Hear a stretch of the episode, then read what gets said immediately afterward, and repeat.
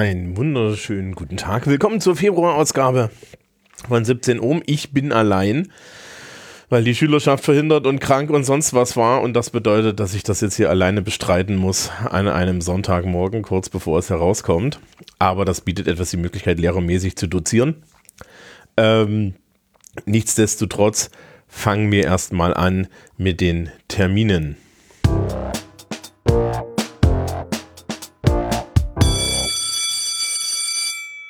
Und die Termine sind ähm, relativ wenige, weil wir im Februar Ferien haben und das Halbjahr endet. Aber es sind ein paar da. Wir fangen mit der Vorklasse an. Äh, in der Vorklasse gibt es noch einen Leistungsnachweis im Fach Deutsch. Ich glaube, das ist sogar die Schulaufgabe. In der STW 10L findet die am 14.02. statt und der STW 10 findet die am 16.02. statt. In den 11. Klassen fangen wir an mit äh, Technologie in der TFA und TFC und Rechtslehre in der W11a am 31.01., also jetzt gleich am Dienstag. Am, zwei, äh, am 1.2. schreibt die IW11b IBV. Am 2.2. schreiben die T11a und die TFC Physik. Am 3.2. schreiben die IW11b und die W11b Mathe. Und am 9.2. schreibt die IW11b Geschichte. Die 12. Klassen da ist es nicht weniger, ja, aber auch nicht so richtig viel. Am 31.01. jetzt auch wieder gleich am Dienstag ist die Kurzarbeit im Fach Deutsch. Ähm, am 2.2. ist die Kurzarbeit im Fach Englisch. Ich weise die Schülerinnen und Schüler darauf hin, dass es da so Kurzgeschichten zu lesen gab. Es hilft, die zu lesen. Am 8.2. ist eine Kurzarbeit in internationale Politik. Am 9.2.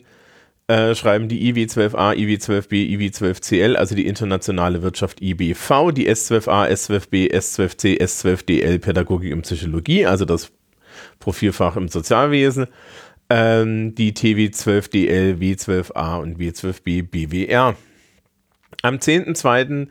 Ähm, sind Leistungsnachweise im Fach Spanisch. Ich glaube, das ist auch eine Schulaufgabe. Und am 15.02. Achso, äh, Spanisch ist in, das ist der Wahlpflichtkurs. Also das ist die S12B, S12C, S12DL, T12CL, TW12DL, W12A, W12B. Das sind die verschiedenen Spanischkurse, das Wahlpflichtfach. Und am 15.02. schreibt die S12A RSW. Die 13. Klassen fangen auch am 31.01. an mit Spanisch in der internationalen Wirtschaft, also in der IW 13 und IWT 13. Ähm, einen Tag später schreiben in den anderen Klassen die Wahlpflichtfächer Spanisch respektive Französisch.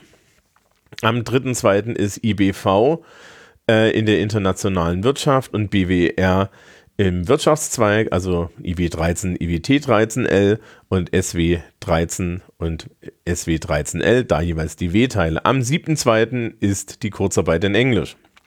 Am 8.2. ist wieder internationale Politik Wahlpflichtfach für die Menschen, die es betrifft.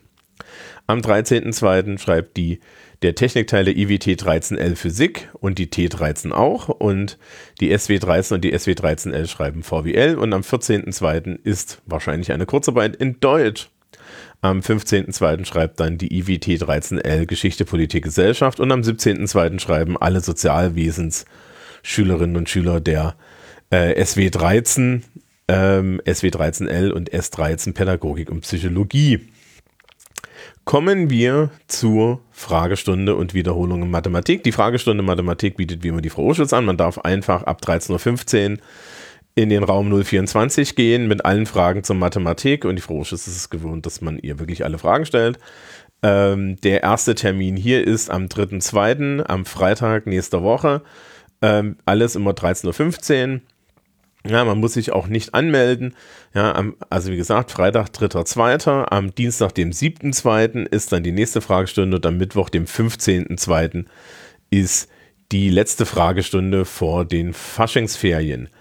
Am Montag, dem 13.2., ja, findet von 15.15 Uhr bis 16.45 Uhr im Raum 023 und online eine Wiederholung zum Thema E-Funktionen. Das sind diese Exponentialfunktionen mit der Eulerschen Zahl statt.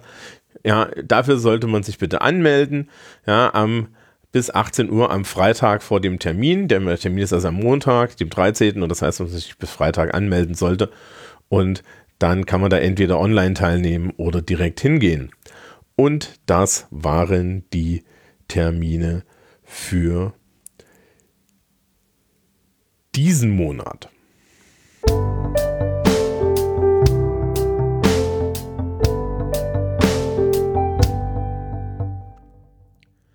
Ja, ich habe schon gesagt, wir haben Ferien und vor den Ferien ist Zwischenzeugnis und ich wollte ein bisschen Licht noch darüber äh, bringen, was denn das so bedeutet. Also, das Zwischenzeugnis ist eigentlich kein Zwischenzeugnis mehr in dem Sinne. Früher waren Zwischenzeugnisse einfach nur so eine, eine Zwischenbilanz. Mittlerweile ist es ernst zu nehmen für die Schülerinnen und Schüler in der 11. Klasse, SchülerInnen in der 11. Klasse. Machen wir es anständig. Ähm, ist es ähm, wichtig, weil hier finden noch Probezeitentscheidungen statt. Ich werde gleich dann auch nochmal erzählen, wie die Probezeit ungefähr stattfindet, es, ja, äh, nach welchen Kriterien und so weiter. Und dann haben wir ähm, das Zwischenzeugnis in den 12. und 13. Klassen. Hier ist jetzt das erste Halbjahr beendet und dieses erste Halbjahr wird dann mit dem zweiten Halbjahr 50-50 verrechnet. Das heißt, man hat jetzt so seinen ersten Zwischenstand für das Erreichen des Fachabiturs. Ja, und in den Vorklassen ist es tatsächlich etwas äh, am relaxesten, weil die Vorklassen haben ihre Probezeit schon hinter sich und hier ist dann wirklich nur das Halbjahresergebnis gebildet und wir fangen von vorne an. Fangen wir doch erstmal an mit der Probezeit. Die Probezeit ähm, ist dafür da, dass Menschen nicht so viel Zeit an dieser Schule verschwenden. Ähm, man sieht irgendwie immer wieder Menschen, die dann doch leider etwas überfordert sind mit dem Tempo, das wir vorlegen. Und das ist eine Inkongruenz, die hat wenig mit ihrer persönlichen Leistungsfähigkeit und sehr viel mit den Unwägbarkeiten eines Schulsystems zu tun, das sehr differenziert ist. Ähm, das heißt also, Probezeiten sagen nicht aus, dass man irgendwie zu schlecht ist oder dass man irgendwie falsch ist oder so, sondern Probezeiten sagen nur, dass die Passung zwischen Schule und Abschluss und Geschwindigkeit nicht zur Person passt. Ne? Ähm, wir machen in dem Fall tatsächlich ein echtes Zeugnis, das heißt, in jedem Fach wird eine Note erhoben und diese Probezeitnote, ähm, da gelten dann die Regeln für das Vorrücken in die nächste Jahrgangsstufe. Das bedeutet, man darf maximal zweimal die Note 5 oder einmal die Note 6 haben.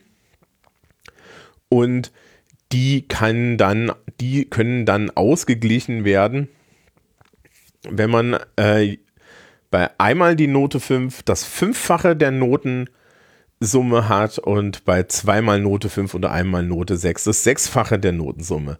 Das ist insofern interessant, als das tatsächlich das gefährlichste äh, Ergebnis ist auf einem Zeugnis durch diese Mathematik ist, dass man zweimal die Note 5 mit einem Notenpunkt hat, weil ich dann die größtmögliche Distanz habe, diese Note noch auszugleichen.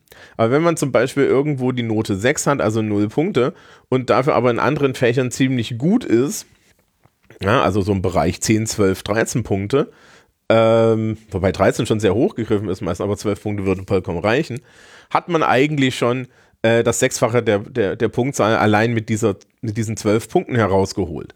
Also, das ist durchaus möglich und äh, diese, diese Regelung trägt auch ein bisschen der Tatsache Rechnung, dass es Teilbegabungen gibt. Wir hoffen natürlich eigentlich, dass in jedem, dass das maximal irgendwie zwei Fünfer erscheinen, weil ansonsten ist es alles sehr schwierig. Aber ähm, das sind die Probezeitenregelungen und ähm, nach denen gehen dann die Klassenkonferenzen vor, wobei die Formulierung in der Schulordnung ist, dass die Probezeit nicht bestanden ist, ähm, wenn diese vor wenn diese Vorgaben in der Regel herrschen. Das heißt, wir haben die Möglichkeit abzuweichen.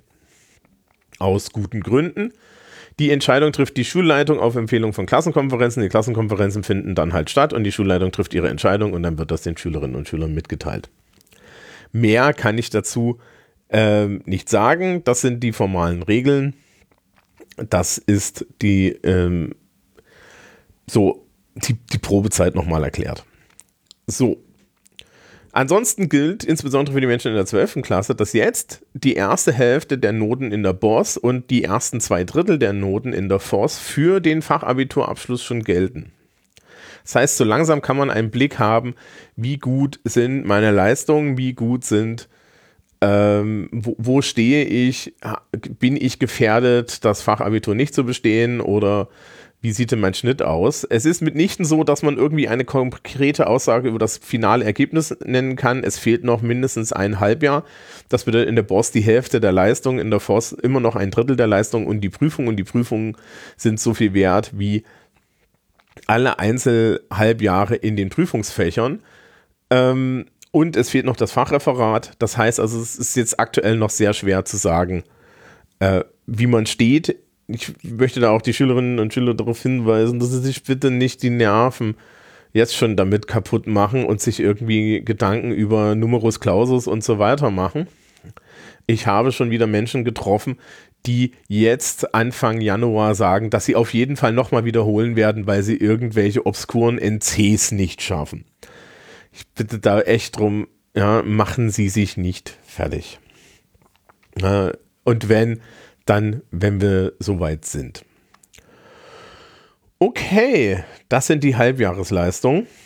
Reden wir noch kurz über die Fachreferate.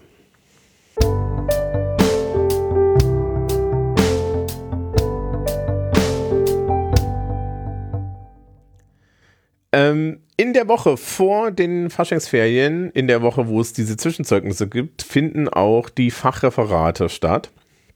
Fachreferate sind eine Halbjahresleistung, stehen einzeln und als solche sollte man sie bitte nicht mit der Note 5 oder 6 abschließen, weil man dann eigentlich schon mit einem Fuß im nicht bestandenen Fachabitur steht.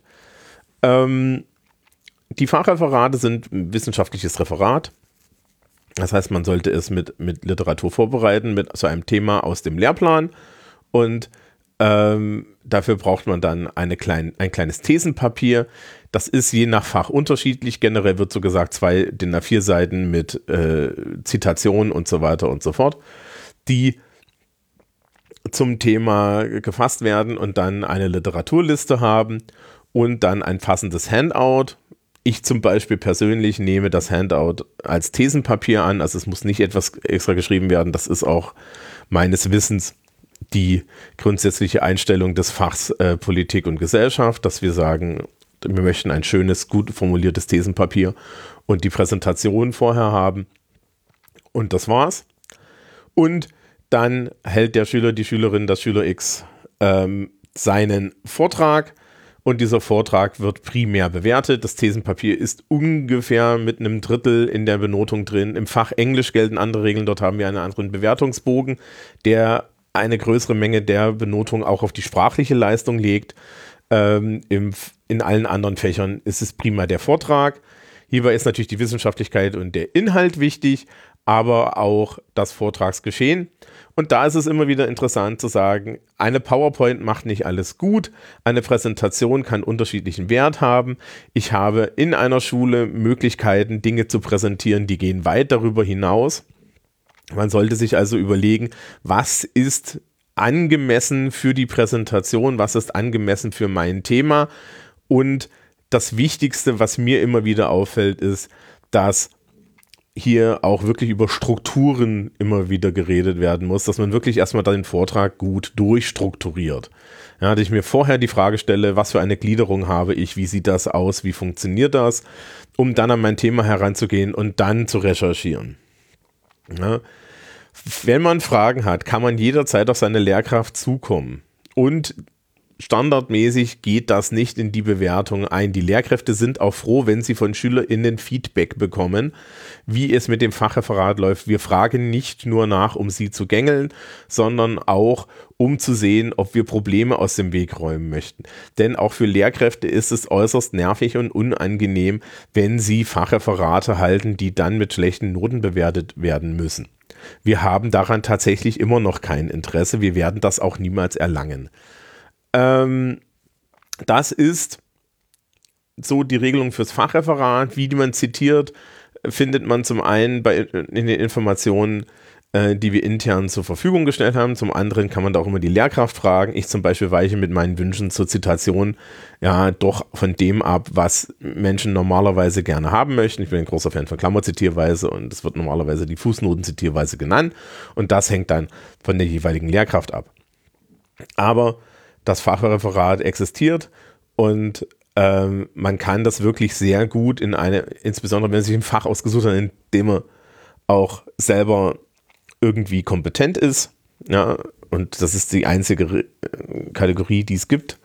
Ja, ähm, dann kann man mit dem Fachreferat eine sehr gute Teilnote erreichen und das ist dann natürlich auch eine Note, die geht sehr gut ins Fachabitur mit ein. Ja, wenn es hierzu Fragen gibt, kann man, kann man sich übrigens hier an uns wenden und dann würden wir die auch behandeln. Okay.